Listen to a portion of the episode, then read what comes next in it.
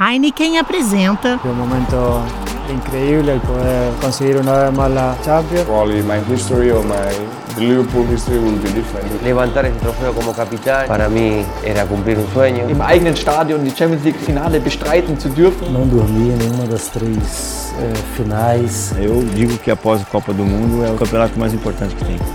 Correspondentes, campeões da Europa. Claro, antes do jogo nós entramos com esperança, porque você só consegue o resultado se você crê, se você tá, trabalha também. E nós conseguimos, mas mesmo que antes do jogo nós tínhamos esperança, agora nós estamos como, uau, realmente conseguimos.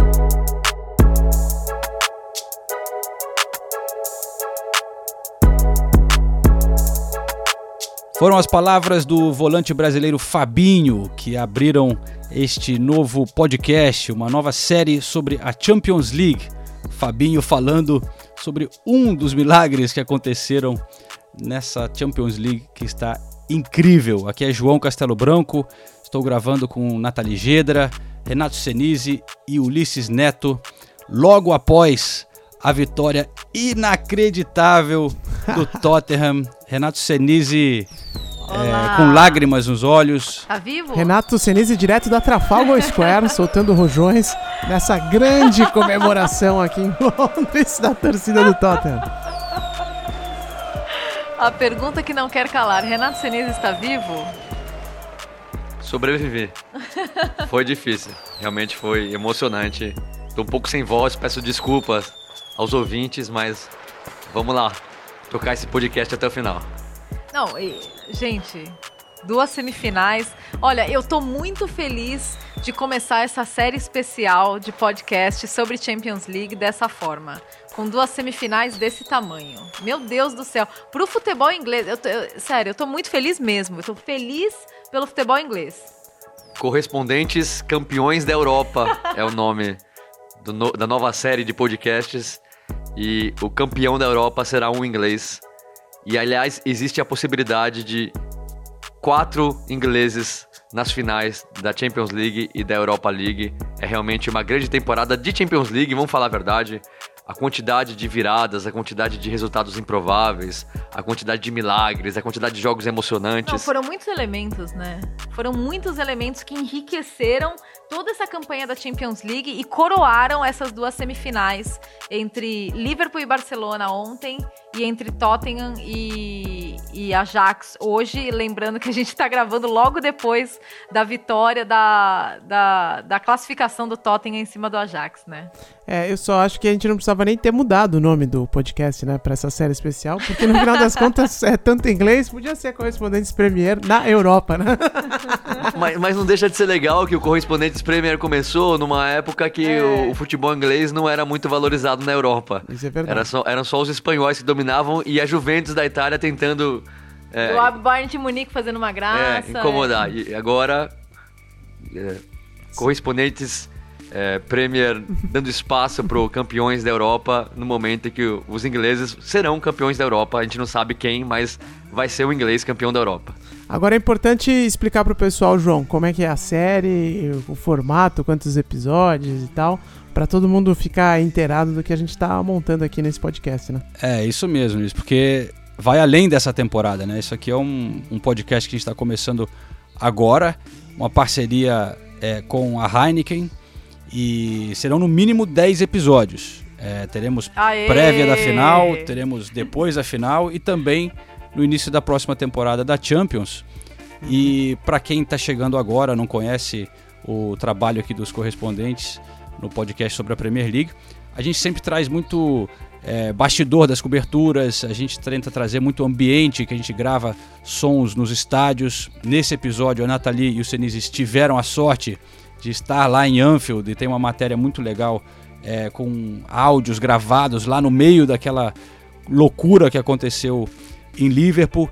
Também teremos entrevistas exclusivas com jogadores, não só que jogam agora, mas também grandes nomes da história da Premier League, jogadores que já levantaram essas taças. Então, muita coisa que a gente vai tentar encaixar nessa série, histórias dessa competição, que é a maior competição de futebol de clubes, né? no mundo. Mais ou menos isso aí, né, galera? É isso aí mesmo e a gente vai trazer aquele conteúdo imersivo que todo mundo gosta. Vamos, vocês vão sentir os sons das arquibancadas. Vamos falar muito sobre Madrid, a capital da Champions nessa temporada. E vou confessar para vocês o seguinte: uh, tô tentando há algum tempo um ingresso para a final da Champions League, ainda Nós não também. consegui. Entrei no sorteio da UEFA, não consegui. Tra- agora com a Heineken, esse é o terceiro patrocinador da Champions League que eu tô trabalhando. Já trabalho pra Heineken, pra Adidas e pra Expedia. Ninguém me deu o ingresso ainda. Mas nesta semana eu tive o prazer de conhecer Luiz Figo, e tô ten- que é embaixador da UEFA. E aí eu tô fazendo aquela choradeira ali com o craque português pra ver se descolam uma entradinha lá pra final em Madrid. Eu e Nathalie também entramos no, Os dois. no sorteio da UEFA. Os dois. Eu, com o meu nome, coloquei a Nathalie, que você pode colocar um convidado, né? Coloquei a Nathalie. A Nathalie, com o nome dela, colocou meu nome. Também não fomos sorteados. Oh. E agora, e agora, com tudo que aconteceu nessas semifinais, Você tem que ir, né, olha, é um desespero pra conseguir um ingresso pra final da Desespero é Champions o League. termo, é, exatamente. Vai ser bem difícil, mas estamos na, na, na luta, na luta. Essa semana eu tava lá em Madrid, fui, na, fui no estádio do Atlético, né, no Wanda No Wanda. E Ah, o entorno é ali já tá mesmo. todo, é, o entorno já tá todo preparado pra Champions. Os caras já estão montando Ai, as que legal. tendonas e tal, hospitality e a tenda da imprensa, credenciamento, já tá toda a obra no entorno do estádio, já tá rolando bem forte. O Metropolitano ele fica fora de Madrid, né? Não é como o, o Bernabéu, que é bem no centro da cidade. Você tem que pegar uma, uma rodovia ali, uma via expressa pra chegar, mas é pertinho. Mas tem um metrô na, per... na, na Tem porta, um metrô né? na porta, na cara do gol. E é pertinho, assim, mesmo tendo que pegar a estrada, é, é pertinho do, do centro de Madrid. Deve dar, uns, sei lá, uns, uns 20 minutos de carro. E, e o estádio é espetacular, né? Uma obra bem, bem bacana que foi feita, sem luxo, mas era descam- uma área grande, assim, no sentido de, de, de parecer até com, com Itaquerão, que é um entorno bem espaçoso e tal Amplo. tudo aberto ali. Vai ser uma final bem especial, porque Madrid também é uma cidade incrível aqui, né? Uma das capitais mais legais da Europa. Então vamos começar falando de um dos finalistas, o Vamos mais lá. fresco dos finalistas, Tottenham. Vamos lá. Bora? Não, eu, eu acho que eu vou ter que pedir primeiro a palavra do Renato Senise sobre a, a classificação, porque eu acho que o ouvinte do correspondente já deve estar com essa expectativa, né? De ouvir as, a- a- as primeiras impressões de Renato Senise sobre a classificação heróica do, do Tottenham. Não, é, é- De novo, gente, lembrando que é, o jogo terminou faz meia hora, sei lá. Ainda tá tudo muito recente, tá difícil falar. Mas foi um negócio inacreditável, né? É, faltava 45 minutos pro confronto acabar e tava 3 a 0 pro Ajax no confronto na casa do Ajax. O Tottenham sem o Harry Kane. O Tottenham cheio de desfalques, sem Harry Winks. O que se provou uma benção, né? Estar sem Harry Kane. Ah, não, não, cara. Ah, o Lucas não. talvez não fosse titular, né? É isso que eu tô falando, Se- que eu tô querendo se dizer. o Harry. Kane Então, tivesse jogando. então mas, mas, mas, mas o Lucas fez o hat-trick quando ele deixou de jogar como centroavante. Quando o Lorente entrou na função de centroavante e o Lucas jogou na posição que ele gosta de jogar. Eu não sei, tem tanta coisa pra falar. Eu vou- já que a gente tá falando do Lucas, eu vou começar falando do Lucas. O Lucas entrou pra história do Tottenham. O que ele fez é. Virou uma assim, lenda. Ele virou já uma lenda. Ele- aconteça o que acontecer com o Lucas na história dele, dentro do clube, o que ele fez hoje é. Todos os torcedores do Tottenham vão lembrar, vão. Sabe? Ele fez um hat-trick numa semifinal de Champions League, o time perdendo de 3 a 0 no confronto e ele fez os três gols que levaram o time pra final inédita de Champions League e o último gol aos 46 do aos 46 não, aos 50 do segundo tempo. É, o, o- o engraçado é que no primeiro tempo existiam alguns momentos que, o, que você via algumas finalizações do Tottenham e, e eu até cheguei a citar isso. Eu falei, poxa, se o Harry Kane tivesse aí, de repente ele faria diferença. E, e mesmo assim, o Tottenham é, conseguiu com o Lucas, com o talento do Lucas, com o empenho dele. E daí a gente tem que citar um pouco da alma, do espírito do Tottenham e do espírito coletivo, né? Porque eu acho que isso a gente destaca nas duas semifinais. A gente já vai chegar no Liverpool, mas no Tottenham também a gente destaca esse espírito coletivo e destaca trabalho de treinadores. O que essas semifinais têm em comum? Grandes trabalhos de treinadores que tiveram grandes problemas antes das semifinais, que tiveram desfalques, adversidades, e daí você vê o Maurício Pochettino, depois da- do, do jogo da final, chorando, cho em prantos em campo. Da, foi, foi uma das melhores imagens dessa Champions League, com certeza, foi o Pochettino chorando de, depois do, do jogo, porque é, você vê o espírito de coletividade, você vê existiram jogadores, o Trippier, por exemplo, ele não fez um jogo bom. Ele não fez um jogo bom, só que daí ele tinha é, outros jogadores para compensarem essa deficiência que ele teve hoje. O Danny Rose, que, que eu é, olhei com tanto ceticismo durante vários momentos da temporada, foi muito bem hoje. Quando o Pochettino tirou o Danny Rose para colocar o Ben Davis, eu até falei, pô, mas por que ele fez isso, sabe?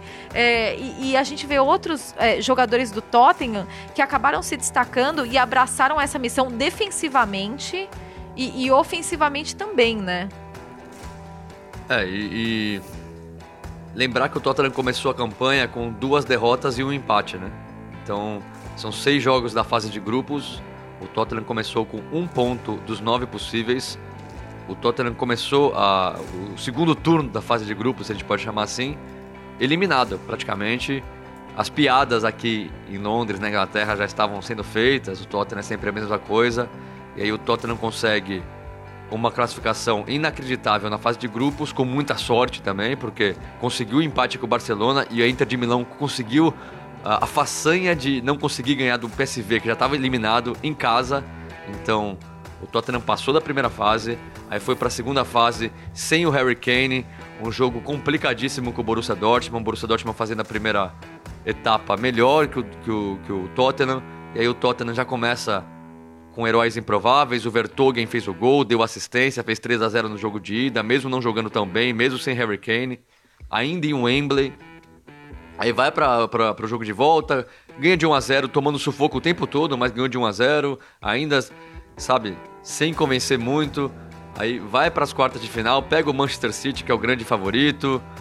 É, pênalti pelo VAR uns 10 minutos de jogo, estádio novo, tudo contra. O Loris pega o pênalti do Agüero, o Tottenham consegue fazer 1 a 0 com um gol também que foi resolvido pelo VAR. O jogo de volta, aquela.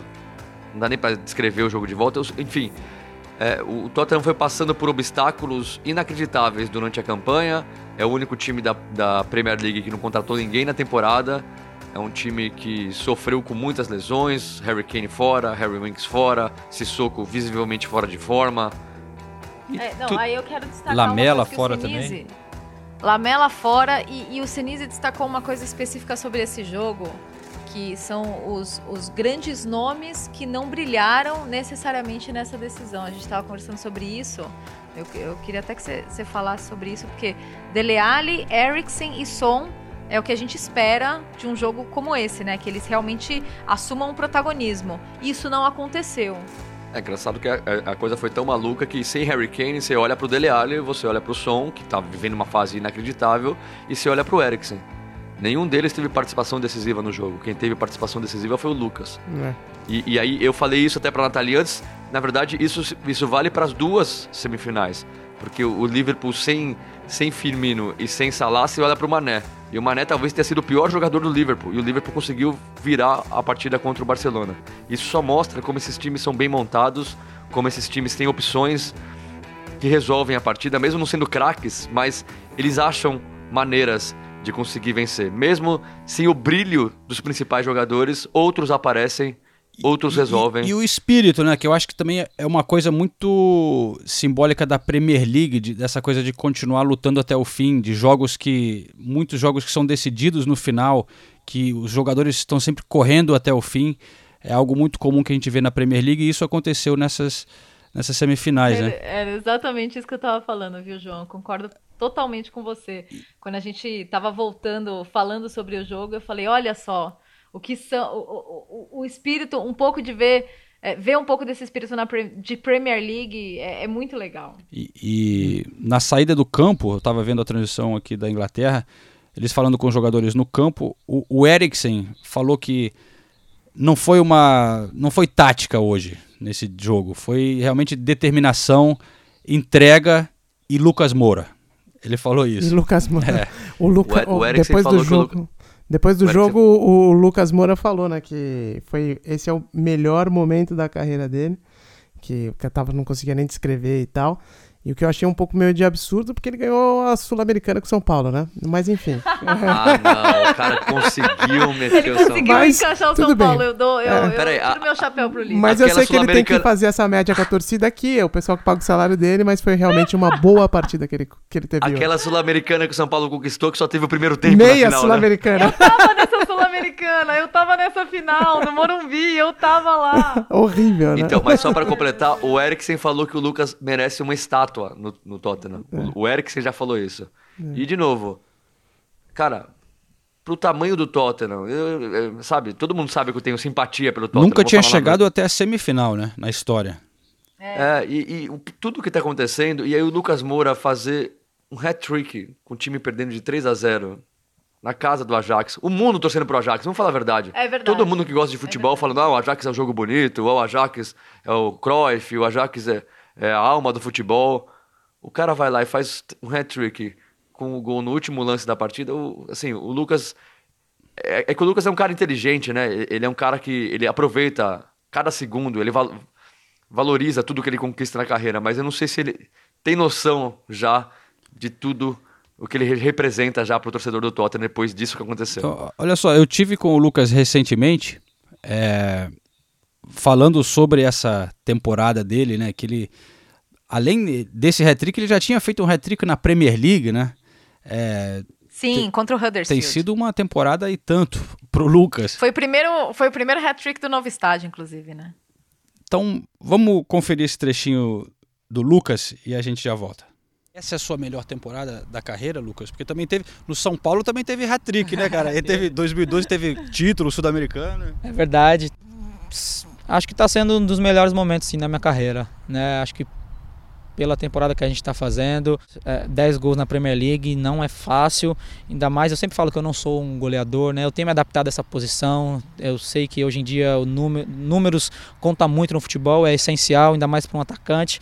Então não adianta você fazer um grande, um grande jogo se você não deu uma assistência, não fez um, um gol, é, é, a mídia vai, vai te cornetar, as pessoas vão falar.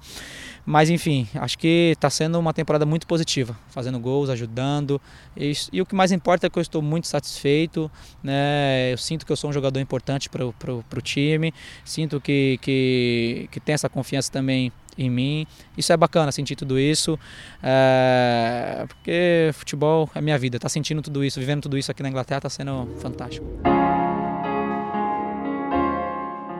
Bom, e o que eu sempre falo é que a vida de correspondente é muito é, comemorar as conquistas é, e ficar feliz realmente pelos brasileiros que conquistam muito espaço aqui na Inglaterra e em outros países também, né? É muito legal você ver, porque a gente tem esse convívio mais próximo com os jogadores brasileiros aqui da Inglaterra, então é muito legal você ver um jogador como o Lucas é, ganhando espaço, é, colocando o nome dele na história do clube.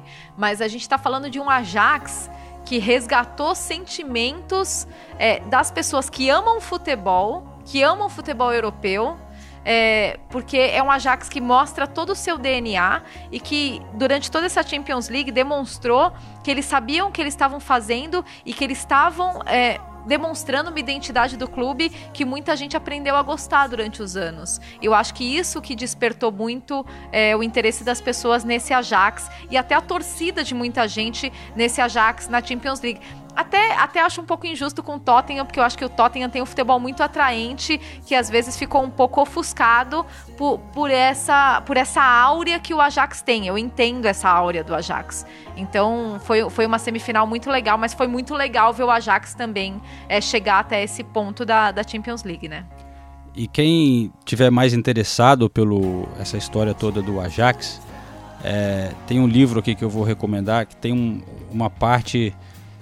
É, claro que devem existir muitos livros sobre o, o Ajax, mas a pirâmide invertida do Jonathan Wilson, que Tem é, é bom esse livro, uma história de- da tática do futebol, é, que foi traduzida pela editora Grande Área no Brasil, pelo André Kfouri.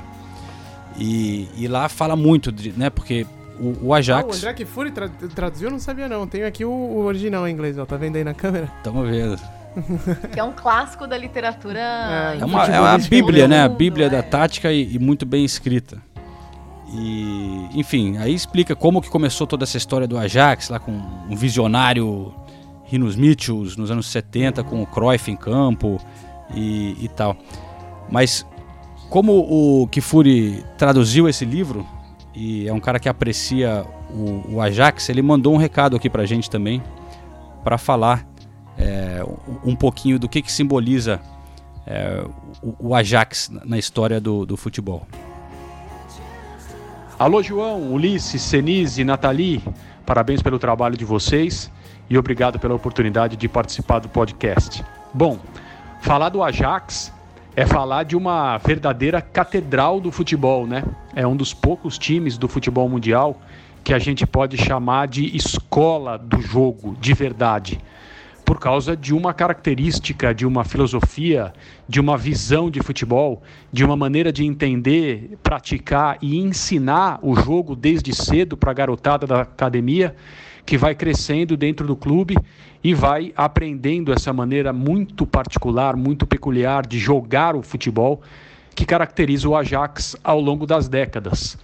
Desde, claro, o time algumas vezes campeão europeu, liderado pelo Johan Cruyff, que é um dos símbolos dessa maneira de atuar, até as gerações mais recentes, que evidentemente não estiveram perto de repetir esse nível de sucesso dos anos do Cruyff em campo como jogador, porque o futebol mudou muito e o Ajax passou a ser um time formador de jogadores, um time onde nascem estrelas do futebol que vão viver o seu maior momento em outros lugares.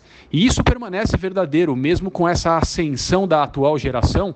Esse time fazendo uma Liga dos Campeões absolutamente espetacular, a meu ver, praticando o futebol coletivo mais interessante, mais atraente de todo o torneio, com uma média de idade que não chega a 23 anos. E esse time vai ter é, no seu final do período no Ajax, jogadores que muito provavelmente vão atingir o seu auge com outras camisas, como o caso principal, o caso mais simbólico do De Jong, que vai, apesar de já ser um cara muito conhecido no mundo do futebol, vai atingir o seu maior momento, é, o seu pico como craque com a camisa do Barcelona, para onde ele já foi vendido. Aliás, esse time atual, ele quebra um pouco com alguns conceitos clássicos do jogo de posição, que é o estilo de jogar ensinado no Ajax já há muitas décadas. É, o jogo de posição, para quem se aperfeiçoou no futebol e gosta de entender os sistemas e as diferentes maneiras de jogar, é um, é um tipo de, de orientação ofensiva no qual os jogadores de um time se organizam por intermédio do espaço. Então existem muitas regras rígidas. O time mais cruifista, digamos, hoje em dia é o Manchester City do Pep Guardiola, que joga exatamente com essas regras e esse respeito dos jogadores a determinadas faixas do campo sem transgredir essa orientação espacial. Esse time atual, ele se organiza muitas vezes por onde está a bola o que é um pouco diferente. Ele até faz alguma coisa de jogo de posição no início de movimentos, mas se a gente prestar atenção, a gente vai ver que ele tem um diretor de campo, que é o De Jong, que circula pelo campo inteiro com total liberdade. A gente vai ver também que os atacantes de lado quase nunca ficam abertos é, mais próximos à área no sentido de dar amplitude ao time do Ajax e abrir o campo. Eles trocam de posição com muita frequência e o Ajax se organiza ofensivamente por intermédio de uma reunião de jogadores em um lado do campo para fazer o espaço aparecer do outro lado com o surgimento de um jogador desmarcado. Isso faz com que esse time apresente esse tipo, digamos assim, de releitura do jogo tradicionalmente apresentado pelo Ajax num, num tipo de futebol que dá espaço para a intuição dos jogadores, aquilo que eles pretendem fazer no momento, a tomada de decisão, mas ao contrário do que muita gente pensa, eu não acho que é um jeito simples de jogar. Eu imagino que nesse Ajax atual tem muito trabalho, tem muito entrosamento, tem o conhecimento das características entre os jogadores que permite que o time jogue esse tipo de futebol um pouco mais caótico do que o Johan Cruyff gostaria. Mas é, não deixa de marcar época. A temporada atual vai ficar na história como uma das grandes temporadas do Ajax também. Abraço a todos aí. Tá aí o André Kfouri, o maior admirador do futebol do Ajax e do Guardiola que eu já conheci na vida. É impressionante. Mas aí é um mais, admirador com conhecimento. O, o, ma- ma- se você juntar o combo Cruyff, Ajax, Guardiola, o que Fury gosta mais. O Calçade gosta mais Guardiola barra Barcelona barra La Macia. Que o Calçade só fala disso. Barra La- Barra La Macia. Agora o Kifuri, mas ele gosta realmente com muito conhecimento de causa. Que cara, que cara conhecedor de futebol. Bom, e, e para continuar falando sobre esse estilo de jogo, eu e o João a gente falou com o David Neres, né? Não Opa. jogou a segunda partida, machucado. O Luiz, o Luiz já tá louco pra falar do São Paulo, mas eu não, Não, vou só deixar vou ele falar Made in Cotia, só isso. Ah, tá. Ele, ele- ele já tava. hum, só tava ouvindo ele. hum, hum, hum. Então vamos ouvir o David Neres falando sobre esse estilo de jogo. A gente perguntou pra ele, né? Como que o Ajax consegue, temporada após temporada, pode dar certo, pode não dar, mas sempre manter a mesma forma de jogar. Como ele, tão jovem, já conseguiu se estabelecer no Ajax. E aí ele deu umas respostas legais. Vamos ouvir então o David Neres falando. Surpreender, surpreende um pouco sim, porque ganhar de equipes como Juventus, Real Madrid, fazer jogos duros contra o Bayern, Benfica é. Claro que muita gente não esperava, mas nós sabíamos da qualidade do nosso, da nossa equipe, sabíamos do, do nosso jogo e eu acho que o segredo é, como eu sempre falo, é jogar nosso futebol, independente contra quem, independente de onde, sempre tentamos jogar o nosso futebol que, que nós sabemos. Agora, você falou do futebol, como é, que, como é que o clube consegue implementar essa filosofia na cabeça dos jogadores? Porque todo ano é o Ajax jogando da mesma maneira, com posse de bola, com, com contra-ataque rápido, um jogo bonito. Como é, que eles, como é que é o dia a dia de treino? Como é que eles conseguem fazer esse jogo é, em todos os times do Ajax? Eu acho que é a confiança que eles dão para os jovens entrar lá e jogar como se estivesse jogando na base. Eu acho que isso é muito importante para a filosofia, para o jogo do pro jogo da equipe e para os próprios jogadores jovens. Aí o David Neres, é, dessa vez não deu certo chegar até a, a final, mas não fica dúvida que eles fizeram uma bela campanha, né? Eliminando Real Madrid, eliminando a Juventus. É, mas assim, só para resumir essa, essa partida para mim, eu tava vendo, dava para ouvir pela televisão a torcida do Ajax cantando no intervalo a música do Bob Marley, Three Little Birds, né? Aquela que é Don't worry about a thing, every little thing's gonna be alright, né? Tudo vai ficar bem, não se preocupe. É, Mas aí a noite acaba, eu olhando aqui o Instagram Stories do caro argentino Lamela e os, os jogadores do Tottenham, que nem loucos no vestiário, cantando Lucas is on fire, aquela música que cantavam pro Will Grigg, da Irlanda do Norte. Your defense is terrified, Lucas. É, mas agora, é- agora virou Lucas is on fire, deixando a sua defesa cheia de medo. Quem diria, hein? Lucas Lucas!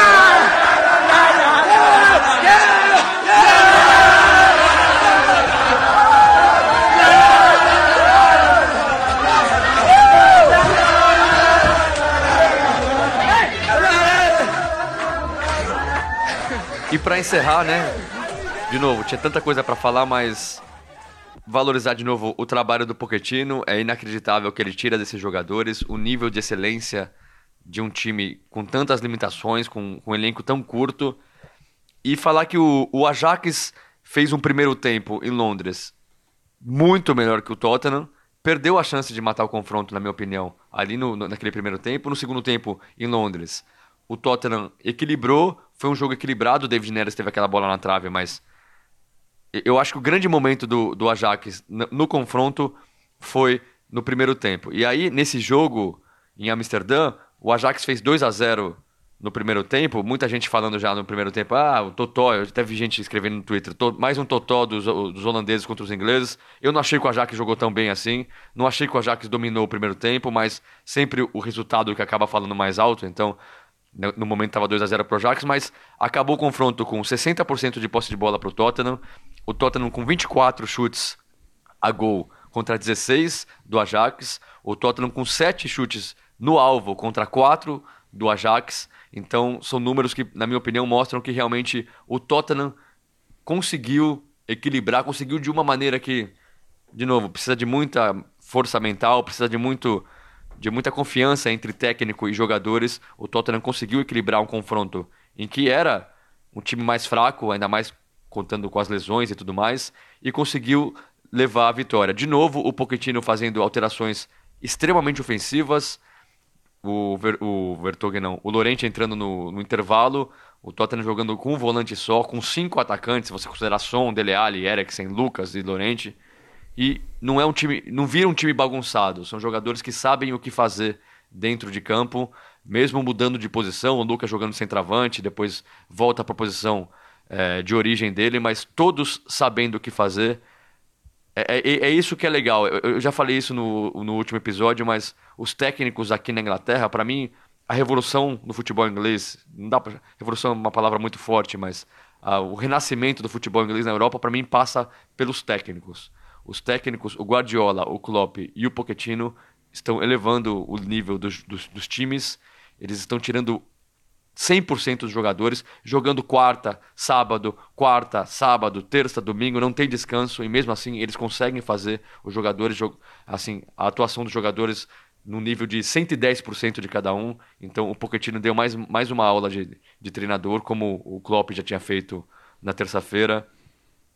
Classificação heróica do, do Tottenham, histórica, e vamos para uma grande final. É, e só uma última, duas últimas observações. É, primeiro, a participação do Lorente no terceiro gol do, do Lucas, o pivô dele foi, foi muito importante. E agora, você vê um jogo com 40 finalizações, gente, quem ama futebol não, não tem como não, não, não, não gostar disso. 40 finalizações, gente. Vamos. Loris fazendo um monte de defesa importante. É... E, sabe, bola na trave do Ajax. Tudo, tudo podia acontecer. Qualquer resultado nesse jogo seria justo. Porque Não. os dois times jogaram, os dois times buscaram. É tudo, é tudo lindo o que aconteceu. Todo mundo pelo mundo inteiro falando. Nossa, como a gente adora o futebol, né? O futebol é, desses últimos dias. Viva o futebol.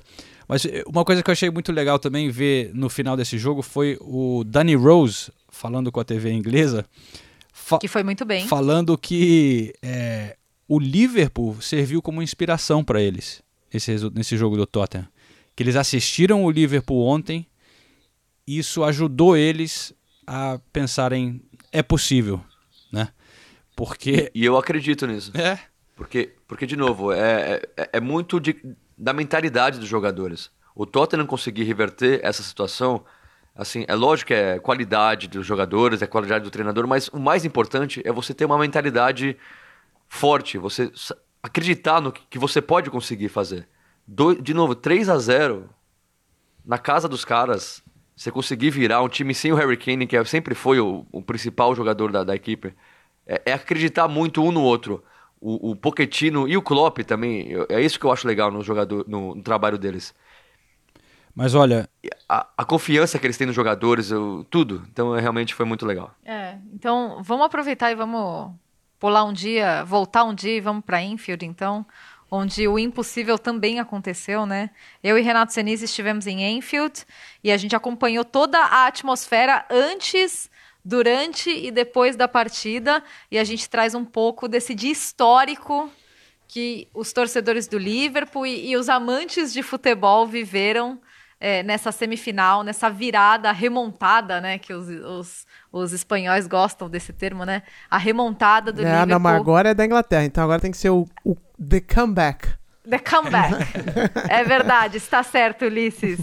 Liverpool's Comeback, vamos ouvir. Miracle. Terça-feira, cidade de Liverpool. Estamos em frente ao estádio de Enfield, eu e Nathalie Gedra. Nathalie, é, em dia de jogo de Champions League, o clima é bem diferente aqui em Enfield, né? Nossa, e mesmo com toda a vantagem que o Barcelona trouxe aqui para Enfield, você sente esse clima de até euforia, otimismo, é, junto com os torcedores, todo mundo gritando aqui, é, animado. É, é um clima diferente, né? É uma torcida que gosta da Champions. A gente já teve aqui gente chutando uma bola oficial de futebol para cima e a bola voando e batendo na cabeça das pessoas, inclusive bateu no tripé da nossa câmera, certo, Nathalie? É, momentos de muita emoção, viu? Vocês não sabem a estima que a gente tem pelo nosso equipamento. Quando o tripé caiu, o, o, o coração parou por um milésimo de segundo, mas tá tudo bem com ele, viu? E é importante dizer também que o clima bem amistoso entre os torcedores, é, muitos torcedores do Barcelona com camisa, cachecol, gritando para o Barcelona, convivendo pacificamente com os torcedores do Liverpool. É sempre assim principalmente em jogos eliminatórios de Champions League. Os torcedores do Liverpool chegam mais cedo, ficam em frente ao Anfield, cantando muito todas as músicas do Liverpool dessa temporada, a música nova do Firmino, a música do Van Dijk, o tempo todo gente cantando. É realmente um clima bem diferente e bem legal em dias de partidas de Champions League.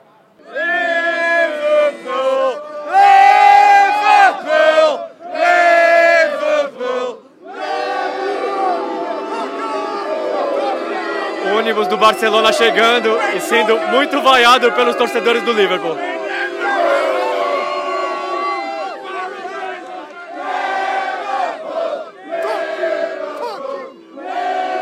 O ônibus do Barcelona com os vidros totalmente fumê, não dá pra ver nada lá dentro, mas tem o símbolo do, do Messi, o símbolo do Barcelona, o escrito que um clube, mais que um clube. É claro, ônibus muito vaiado pelos torcedores, mas nenhuma pedra atirada, nenhuma garrafa, nada disso. Temporada passada houve problema quando o City jogou aqui, mas dessa vez o ônibus foi apenas vaiado, nenhuma violência contra os jogadores do Barcelona.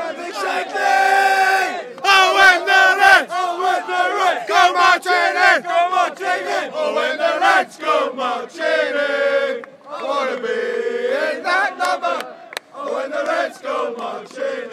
Agora é a vez do ônibus do Liverpool chegar, passando por um corredor com muitos sinalizadores na cor vermelha, obviamente, muitos torcedores incentivando o time do Liverpool, cantando sem parar. Vamos ouvir mais um pouquinho. We won the fucking love! Van Paisley and Bushakli! The feast of our hero! Supporters! And we come from Liverpool! Ale, ale, ale! E aí, Nathalie, você que já cobriu muita partida de Libertadores, muita partida de Campeonato Brasileiro, Campeonato Paulista, estaduais, essa chegada do, do, do, ônibus do Liverpool se compara com as, as, as, chegadas de ônibus de times brasileiros, barra argentinos, barra uruguaios ou qualquer time sul-americano que seja? Ah, eu não sei se chega a se comparar, mas é muito acima do que os outros clubes da Inglaterra que a gente vê. É muito mais do que a gente está acostumado a acompanhar em outras partidas. Só da gente ter torcedores é, cantando, se aglomerando em torno do ônibus, não só para tirar foto, mas para apoiar o time também, já é uma grande diferença de outras chegadas de ônibus que a gente vê aqui na Inglaterra. Liverpool! Liverpool! Bom, passada a emoção dos torcedores com a chegada dos ônibus, tanto de Barcelona quanto de Liverpool, eu conversei com alguns torcedores. Vamos começar com os torcedores do Barcelona. Primeiro eu fiz uma pergunta óbvia. É, como é torcer para um time que tem Lionel Messi? Vamos ouvir as respostas. Hace unas cosas espectaculares, inusitadas. Eh, mejor que Pelé, muchísimo mejor. Estamos ahora con Messi y siempre contamos los años que quedarán para que se vaya, porque lo que estamos viviendo estos 15 años con él es que es cada año, cada año un nivel de 9 y medio o de 10. Esto no se ha visto nunca en el mundo del fútbol. Eh, por mucho que digan Maradona, Pelé, Messi, desde mi punto de vista es el mejor jugador de la historia y, del mundo. Y dudo que haya otro igual en los próximos 100 ou 200 anos. Bom, em espanhol acho que fica mais fácil de entender. Todos eles falando que o Messi é incrível, todos eles falando que o Lionel, Messi é o melhor jogador da história, que ele surpreende ainda os torcedores do Barcelona mesmo, já com um pouco mais de idade. Ele continua, teve até um torcedor que falou, ele continua nota 9,5, nota 9, nota 10. E na sequência eu perguntei sobre o Coutinho, o Coutinho vaiado em algumas partidas, o torcedor do Barcelona em geral não está muito contente com a temporada do Felipe Coutinho. Vamos ouvir o que eles falaram. Coutinho, uh, de momento un poco decepcionado. Creo que es un tío que es muy bueno, pero en Barcelona aún no ha dado nada y tiene que trabajar más. No sé si es que le ha podido la presión, no lo sé, pero este año no, no ha sido muy bueno. Coutinho eh, es un gran jugador. Lo único que le falta confianza, ya que este año no le ha salido muy bien las cosas, pero yo creo que si se da confianza será un jugador de futuro para el Barça. Em geral, todos esperavam mais do Felipe Coutinho.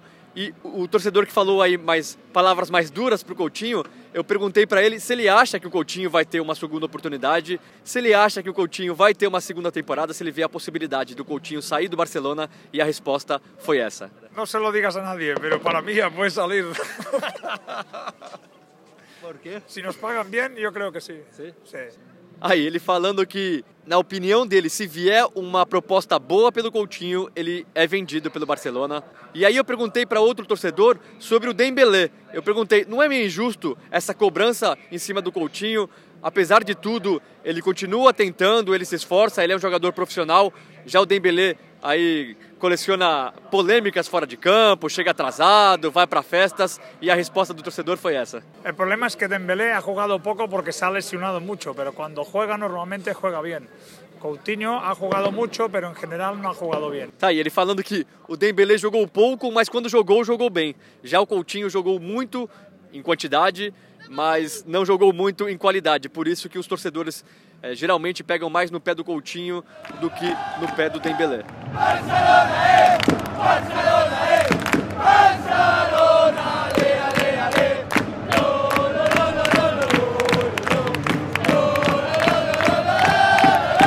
Para encerrar o assunto Barcelona, eu perguntei a La Masia, né, a academia de futebol do Barcelona revelou jogadores como Xavi, como Iniesta, como Piquet, que a gente vem falando já durante esse episódio, o próprio Messi, que chegou muito cedo no, nas categorias de base do Barcelona, em La Masia.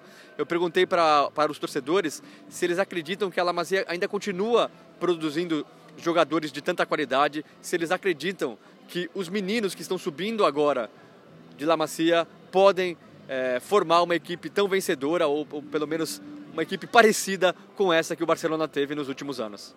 Eh, Xavi hasta los 26 no fue nadie. De hecho, antes de los 26 mucha gente lo quería fuera del Barcelona. Eh, hay gente muy, muy buena que sube. Eh, Aleñá es muy bueno. Ricky Puig es muy bueno. Y yo creo que en la cantera se trabaja muy bien. O sea que algo, algo, algo nuevo vendrá. Probablemente no será Messi, pero...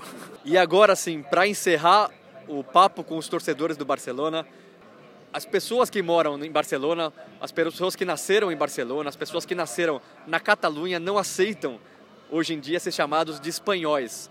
Quando você pergunta para eles como vocês espanhóis se sentem ou o que os espanhóis acham, a resposta é sempre a mesma: nós não somos espanhóis, nós somos catalães. E aí, para esse torcedor mais exaltado, eu fiz a pergunta se é, ele achava que os clubes espanhóis nos últimos anos são realmente melhores do que os clubes ingleses, italianos, franceses, porque tem dominado a Champions League, né?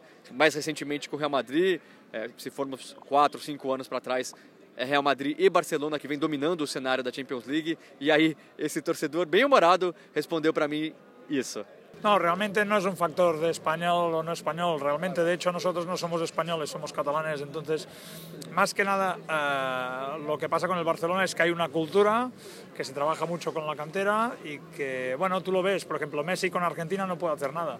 En cambio, Messi con, con Barcelona gana de todo. Esto tiene alguna, alguna cosa que no es normal. Eh, con lo cual, no sé, espero que el Barcelona gane, gane muchos años más y como buen barcelonista, espero que el Madrid no gane nunca más.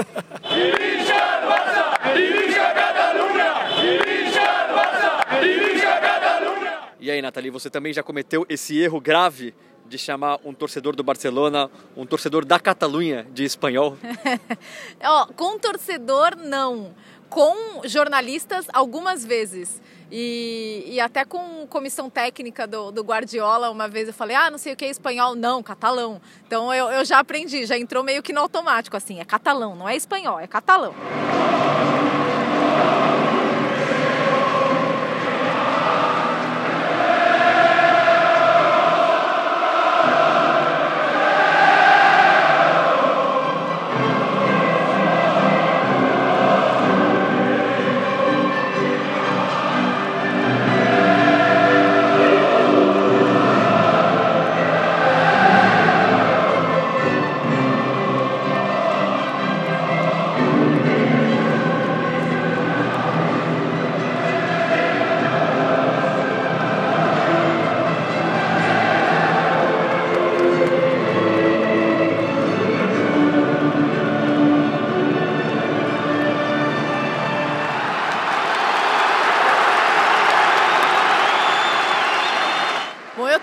Curiosa para duas reações aqui da torcida do Liverpool. A torcida do Liverpool está muito barulhenta, não para.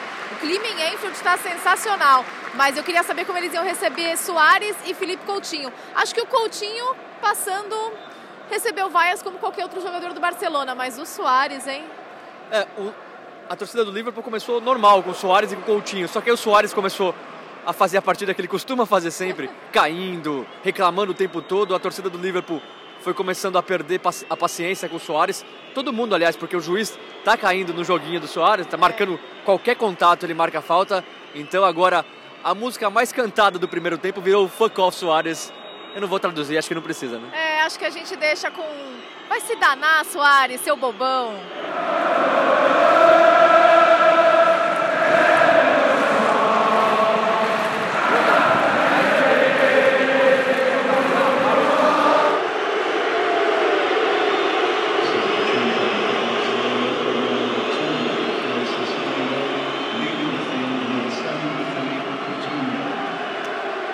Coutinho acabou de sair vaiado aqui de Enfield para a entrada de Semedo.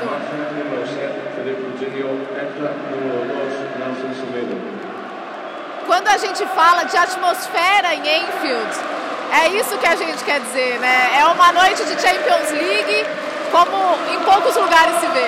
Vamos ver.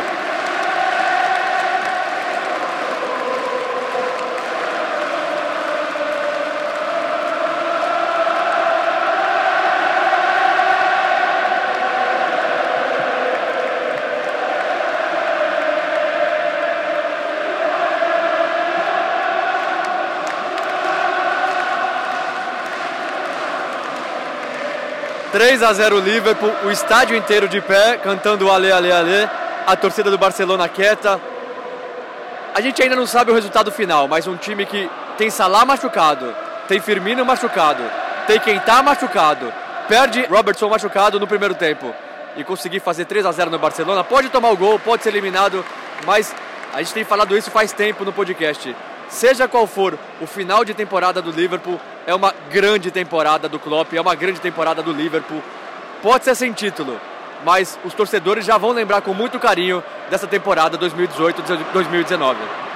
E o que mais impressiona no Liverpool nesse jogo e o que já impressionou em vários outros momentos é a entrega. A gente está aqui sentindo a atmosfera, ouvindo os torcedores e eles estão cantando com 3 a 0, mas eles estavam cantando com 2 a 0, eles estavam cantando com 1 a 0, com 0 a 0. É, foi isso o tempo todo e o time parece que absorve tudo isso e consegue transmitir isso no futebol que ele apresenta hoje contra o Barcelona.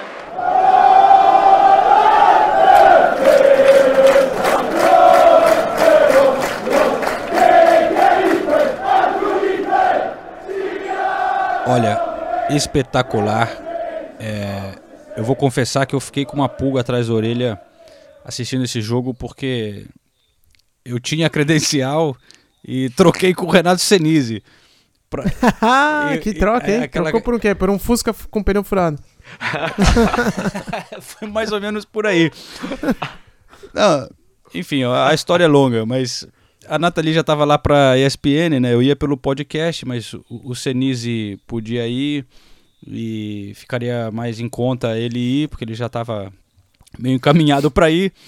Eu, Aí ele, ele também pode a... dividir o quarto, né? Exatamente, é, eu não ia falar isso, mas é isso. E enfim, é, ele estava sem credencial, eu falei, não, então vai você, representa lá o podcast, mas legal, cara, trabalho muito bem feito. Eu só fiquei puto. Na hora que eu vi o jogo, eu falei, não acredito que eu tô perdendo essa, né? Mas, como o Senise disse hoje no recado para mim é, pelo WhatsApp, ele falou: não, você já teve em alguns jogos, né? Eu, eu posso dizer que eu estava em Istambul no campo. Então, acho que depois dessa, é, eu não posso reclamar. Mas que jogo, hein, gente? Sensacional. Sensacional. Foi incrível. É, não. É, foi, foi um jogo, na verdade, cheio de elementos, né? Porque além das lesões do, do Salah e do Firmino, no intervalo o Liverpool perdeu o Robertson, que estava muito bem e que foi peça-chave durante toda essa temporada, olhando assistências, olhando a forma como ele apoia o time defensivamente e ofensivamente. E daí entrou o Inaldon, que se tornou um grande personagem da partida, um dos, né? O Inaldon foi eleito o man of the match, né? O, o melhor homem em campo. Mas a gente também teve o Origi, E daí, quando você escala o Liverpool, você fala é, Shaqiri, Origi e Mané. Não nessa ordem, né? Mas é, os, os três jogadores responsáveis por fazer pelo menos três gols para o Liverpool é, e, o, e, e, o Liverpool não tomar gols. Então, assim, tem dois aspectos aí. É o aspecto ofensivo do Liverpool, a alma, tudo, tudo que a gente trouxe nessa reportagem, né? Toda a entrega e a comunhão que houve ali naquele clima com a torcida que participou e empurrou o tempo todo e os jogadores absorveram isso. E o aspecto defensivo do Liverpool. Porque a gente já falava sobre a expectativa que existia em torno do Van Dijk né? É, o, o, confronto dele com o Messi, com o Soares. E também o Matip foi muito bem nessa partida. A gente tem que destacar isso. E o Fabinho fez uma partida espetacular, apesar de ter sido amarelado nos primeiros minutos. E aí a gente também tem que falar do Alisson. Nossa, que jogo que o Alisson fez! Meu Deus do céu! Ele fez a diferença. Ele fez defesas cruciais. É, ele, ele, ele ele esteve lá quando o Liverpool mais precisou. E depois da partida, a gente conversando com jornalistas ingleses e até com torcedores do Liverpool. Todo mundo falava do Alisson. É, foi, foi, foi absurdo que, o, que, o que aconteceu em Enfield. E, e aí a gente vai falar. Não, não, teve um herói do jogo. Foi realmente uma atuação coletiva. E, e foi, foi, foi admirável por conta disso também. E o que a gente começou a falar já na partida do Tottenham é, você tem Van Dijk e Matip na zaga do Liverpool. O, o Matip foi disparado o melhor zagueiro da partida. O que ele fez, o Matip jogou muita bola, aquela bola que tirou do Messi. Tudo bem que depois a gente viu que o, que o Alba estava impedido, talvez se rolasse o gol, é, o VAR é, anularia, mas o Matip foi o melhor homem da defesa do Liverpool. Aí o meio-campo, o Fabinho, lógico, é reconhecido hoje na Inglaterra, mas não é o, o, o cara mais técnico, não é o, o, cara que, né, que costuma fazer a diferença nas partidas. E o que ele fez foi inacreditável. Ele tomou cartão, como a Nathalie falou, ele tomou cartão no começo, mas ele, ele, ele não tirou o pé em nenhuma dividida. Ele continuou dando carrinho no Messi, dando carrinho no Soares. Tá jogando é... muito, Fabinho, cara. Mas, cara, a, a, atuação dele foi inacreditável. E... e aí você olha para o ataque, você tem o Mané, que foi talvez o pior do, do, do time do Liverpool, o pior, assim, o menos melhor, vai, o menos bem, né? Menos é, não dá pra falar pior numa partida como essa. E aí você tem Shaqiri e Origi e quem resolve é o Origi. Então, sabe, é, é, tudo muito improvável dentro de uma única partida de semifinal de Champions League. É. Então, é, é, o roteiro é tão inacreditável que e, é difícil falar. E o Barcelona tinha é, descansado metade do time, né? Antes dessa partida. E o Liverpool vem numa sequência é, pô, jogando jogos da Premier League que é vida ou morte também, né? Eu estava em Newcastle no sábado, quando o Liverpool sofreu para ganhar do Newcastle para ficar nessa briga da Premier League. Encontrei o Fabinho depois saindo do campo. Ele olhou para mim e falou: "Caramba, velho". Tipo assim, eu falei: "Tá foda, é cansado?". Ele falou: "Cara, tá foda". Aí eu falei assim: "Pô, mas agora é, só faltam dois, né?" Dois jogos, que eu tinha o do Barcelona e um da Premier League. Na hora ele olhou para mim assim e falou: Não, faltam três. Aí eu falei, pô, é. Falei, uau, o cara tem que falar isso. Mas você vê, você já vê a mentalidade do cara, né? Já tá. O, o, o Klopp deve ter já botado isso na cabeça dele há algum tempo, né, cara? Então ele já tava pensando que não. A gente tem chance de ganhar do Barcelona. É... é... e como eu falei, durante a semana eu tava lá na, na Espanha e a gente sabe como a imprensa espanhola é, né? Clubista pra caramba e tal, né? E lá, a maioria das pessoas acreditava que o Barcelona já tinha passado, né? Porque 3 a 0 e tal. Mas a gente, quem assistiu o primeiro jogo e quem conhece a história do Liverpool, sabia que não era assim também, que estava 100% definido. Era muito difícil, era pouco provável, mas não que estivesse fechado, né? Porque o Liverpool jogou bem a primeira partida, né?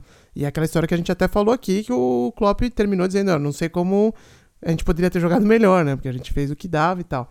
E na Espanha os caras, meu, mas assim, dando como favas contadas. E eu só ouvindo, eu só ouvindo. E falou, bom, beleza, os caras nunca ouviram falar da final de 2005, né? Se o Liverpool fez aquilo em 45 minutos, não pode fazer num jogo inteiro, né? E, e, e enfim, foi espetacular o jogo, o Barcelona mortaço em campo, né? Foi um negócio que parecia que quem jogava Premier League, quem tava vindo de decisão atrás de decisão, de rodada decisiva atrás de rodada decisiva, era o Barcelona, e que não é o caso, né? Os caras, meu, numa desconcentração absurda, tanto que tomaram aquele gol do Alexander Arnold, do escanteio do Alexander Arnold, que quando a gente olha aquilo, você fala, não é possível que saiu esse gol, é um negócio meio absurdo até, né? E sobre esse gol, então vamos chamar o, o falando desse lance. Todo mundo ficou meio na dúvida se era jogada ensaiada ou se foi improviso. Então a gente fez essa pergunta para o Origi, jogar ensaiada ou improviso? E ele respondeu o seguinte. It was both. Uh, that's one of our strengths is quick restarts. But uh, subconsciously, of course, it's not that we, I really thought about it. Subconsciously, was there, and when I saw the ball coming, um, then I just tried to uh, put it inside foot and on the goal, and in the end, it went in. Bom, então o Origi falou, foi um pouco dos dois. Esse é um dos nossos pontos fortes, recolocar rápido a bola em jogo. Foi meio que subconsciente que eles sabiam que a bola podia vir e quando ela veio, eu só tentei acertar direto nela e colocar dentro do gol. No final acabou saindo tudo perfeito, mais que perfeito, né? foi, foi, foi, um, foi um lance de muita inteligência do Alexander Arnold e, e do Origi, que entendeu aquilo, teve uma leitura muito rápida do lance também, né? E até estavam brincando aqui na Inglaterra, porque hoje saiu o nome, né? Foi anunciado o nome do novo bebê real e estavam dizendo que ia ser Divock Origi. que, que, o príncipe Harry ia colocar o nome do filho dele de Divock. e, qual é o nome? É Archie, né? Archie. Archie. É, Archie. Tipo É, de Archie. Ar Archibald. Ou é só Archie É. mesmo? Ah, deve ser Archie. é, Como é que você falou aí? É, é Archibald. A-R- É um nome. A-R- A-R-C-H-I-E. É.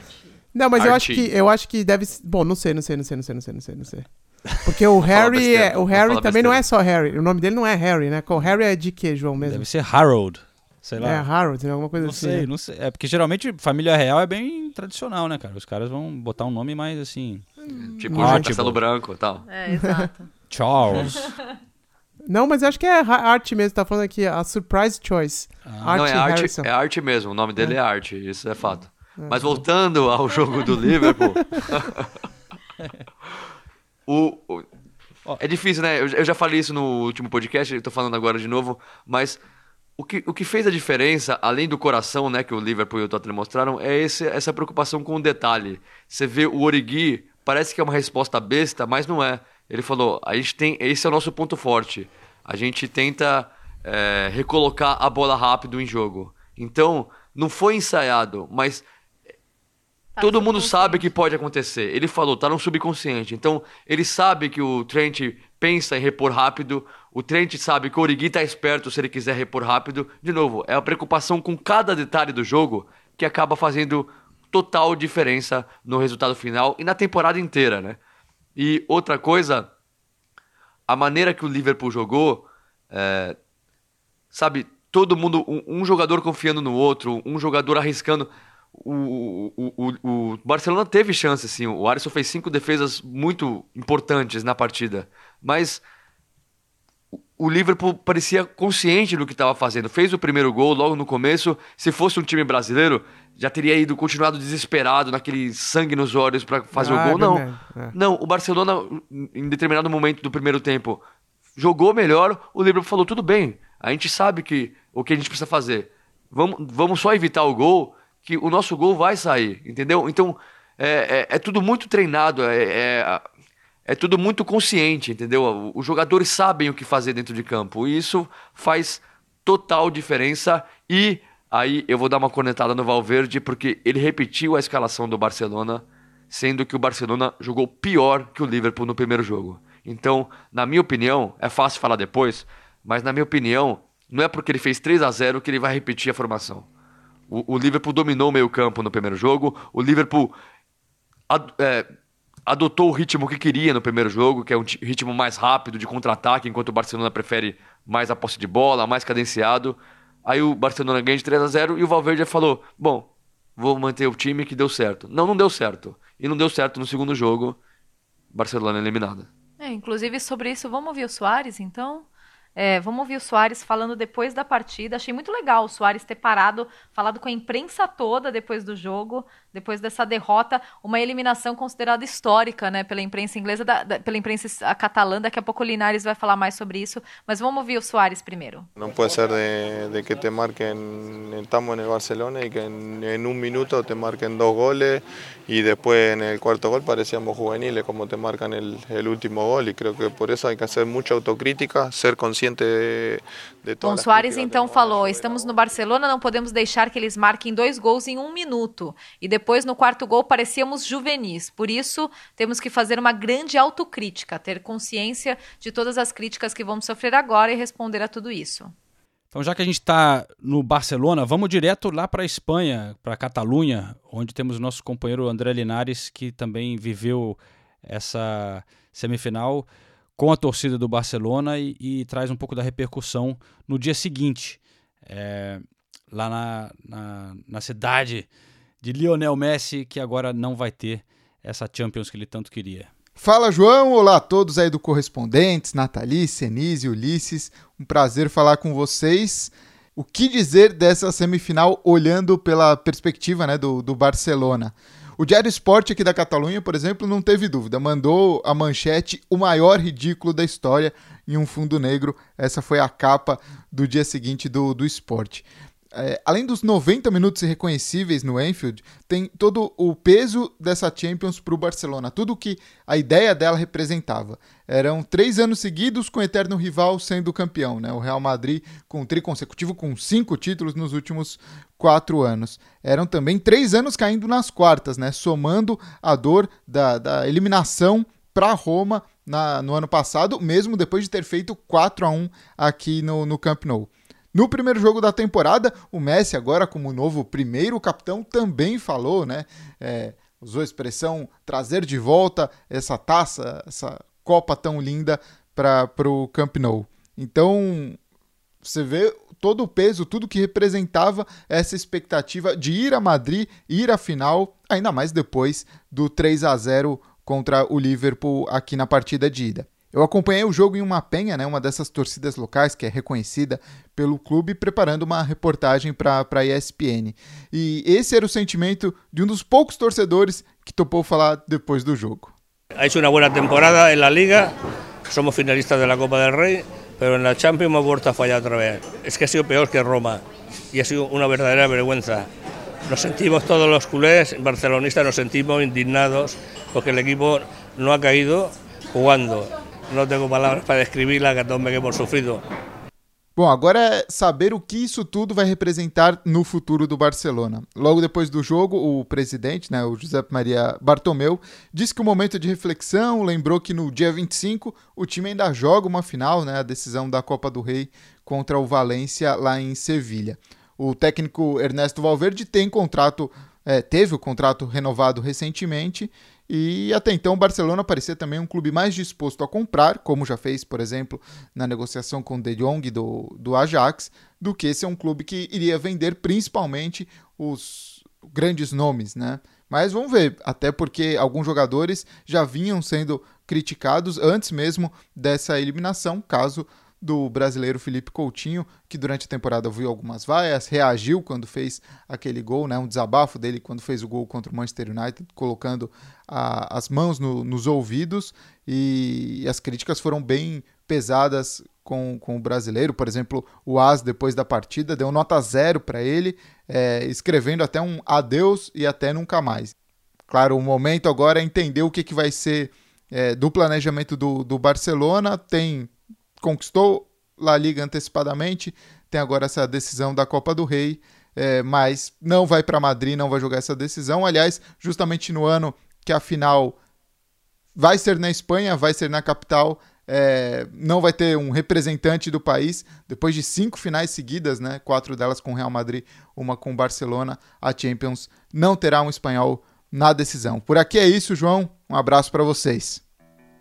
E só uma coisa, a gente tem falado isso nas últimas semanas, mas eu acho que independente do que aconteça com o Liverpool, é uma temporada absurdamente boa do Liverpool.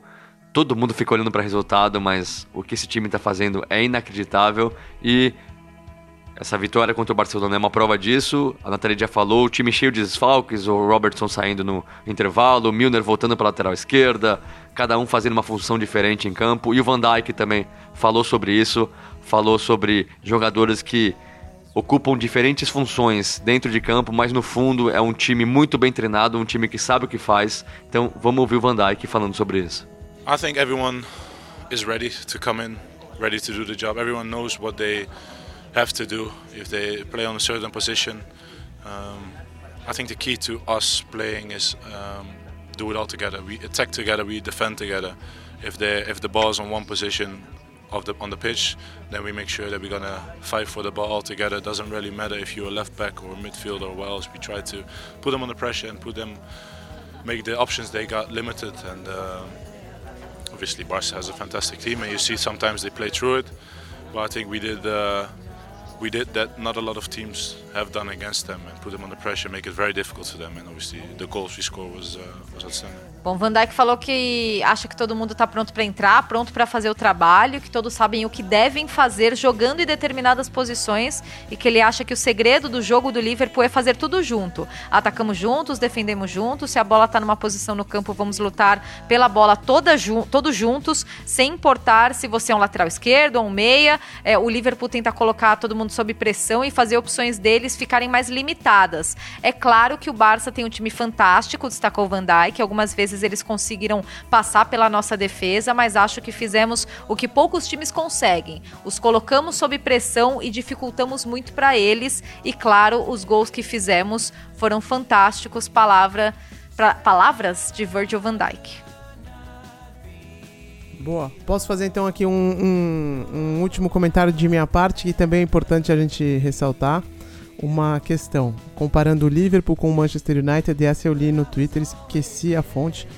Me perdoe o jornalista inglês que falou sobre isso, mas é importante a gente falar que o Liverpool, desde que teve essa mudança de comando, né, os donos da FSG, os americanos também, eles até hoje não tiraram dinheiro do clube, emprestaram 110 milhões de libras para a construção da, da, da, da arquibancada uh, nova lá, que foi uma, uma ampliação na capacidade do Anfield. Contrataram o Jurgen Klopp, que também custou uma grana, com montar essa estrutura toda moderna do clube e fizeram e trouxeram grandes jogadores para o time. Resultado então tá aparecendo agora, né? 10 anos, quase 10 anos de investimento, mas está aparecendo agora na, na, na, na, final da Champions League, colocando o clube na final da Champions League, disputando o título da Premier League até o final. E o Manchester United, que também CT tem donos americanos. Estão preparando o novo, e o novo CT. CT Exatamente, preparando o novo CT também. Ao passo que o Manchester United, que também tem donos americanos, né, os Glazers, eles tiram pelo menos um bilhão de libras do clube todo ano, não fazem grandes investimentos né, é, é, no time e o resultado é essa bagunça que a gente está vendo, né? Cada hora trazem é, uma estrela pagando uma grana e tal, mas sem nenhum plano, sem nenhum projeto de longo prazo. E por mais que faça compras que brilham muito aos olhos da torcida, como por exemplo o Pogba, gastar uma fortuna, o Alexis Sanches, isso é tudo dinheiro que o clube já gera por si só, não é investimento dos donos, né? E o resultado é essa bagunça que o Manchester United está vivendo no momento atual. Na verdade, os donos do United trouxeram dívida para o clube, né? Eles Exato, pegaram uma baita é. grana emprestada para comprar o clube e aí conseguiram Exatamente. fazer um esquema de jogar essa dívida no clube que fica pagando juros em cima disso. É, e lembrando, o United é o maior rival do Liverpool, né? Devem estar é, vendo essa situação, meu Deus, os caras e ainda o City sendo provavelmente campeão da Inglaterra, vizinho, e É. o Liverpool indo para a final da Champions é um pesadelo para o torcedor é, do Manchester United, né? Falaram tudo. E isso se reflete tudo que a gente tá falando de coração, de Klopp. É tudo uma, uma, uma reação em cadeia, né? É uma diretoria que se preocupa com o clube, que é unida com o técnico, que atende os pedidos do técnico, os pedidos do técnico são refletidos nos jogadores e por aí vai. Isso é no Tottenham, isso é no Liverpool, isso não é no Manchester United. É por isso que a gente vê essa entrega, esse coração no Liverpool e no Tottenham e no Manchester United. A gente vê um time largando o final da temporada. É, Foi perfeito o que vocês falaram, é, exemplifica perfeitamente o que a gente tem falado nos- nas últimas cinco semanas de podcast. Acabou uma corneta aqui pro United no fim do episódio, né? Que não... mas, mas enfim, é, é legal que a gente não tem como não falar dos ingleses, né? Dois ingleses na final, mas é legal que acabaram sendo dois projetos que são legais, dois técnicos com muito carisma. É, projetos muito diferentes, né? Como o Ulisses já destacou, o Liverpool vindo com muita grana, o Tottenham sem muito investimento nos jogadores, mas com um novo estádio, né? E tem esse contraste também do lendário Anfield que é contagiante, é uma catedral, é um templo do futebol. O Liverpool chega com toda essa história, com os milagres que já fez, com tudo que já viveu, com cinco taças de campeões da Europa, encarando um Tottenham que vem agora criando uma nova história, tentando virar um grande do futebol europeu. Né? Chegando pela primeira vez numa final, com um novo estádio que tenta criar uma nova história, se colocando ali com esse estádio, um dos melhores estádios da Europa agora, quer também se tornar um dos melhores clubes da Europa e tem um baita técnico que está levando eles até lá, né? Puta, arrepiou até agora, João. Ô, Obrigado por ter falado isso, cara. Bonito, Valeu. bonito. Bom, vamos encerrar por cima então, né? Não, só- só um dado legal, o Klopp em competições europeias não perdeu nenhum mata-mata com jogo- jogos de ida e volta. Na primeira temporada, Europa League foi pra final, perdeu o jogo que é jogo único. Ah, mas em final ele é Segunda- mal, hein? Então, na segunda temporada, ganhou todos os jogos de mata-mata e de volta, perdeu a final. E agora, de novo, ganhou todos os jogos de mata-mata. Não sei se vai perder a final, mas. De novo, é um, um saco, desculpa a expressão, mas é um saco ver as pessoas analisando só o resultado final. O que o Klopp está fazendo com o Liverpool é inacreditável. Pode perder a final, pode ganhar. Sabe, eu acho que a jornada até aqui é tão bonita, é tão linda, que é lógico que o torcedor do Liverpool quer o título, mas olha as noites que os torcedores do Liverpool É. viveram durante essa temporada. Não só essa temporada, a temporada passada também. Olha tudo o, o que eles vivenciaram.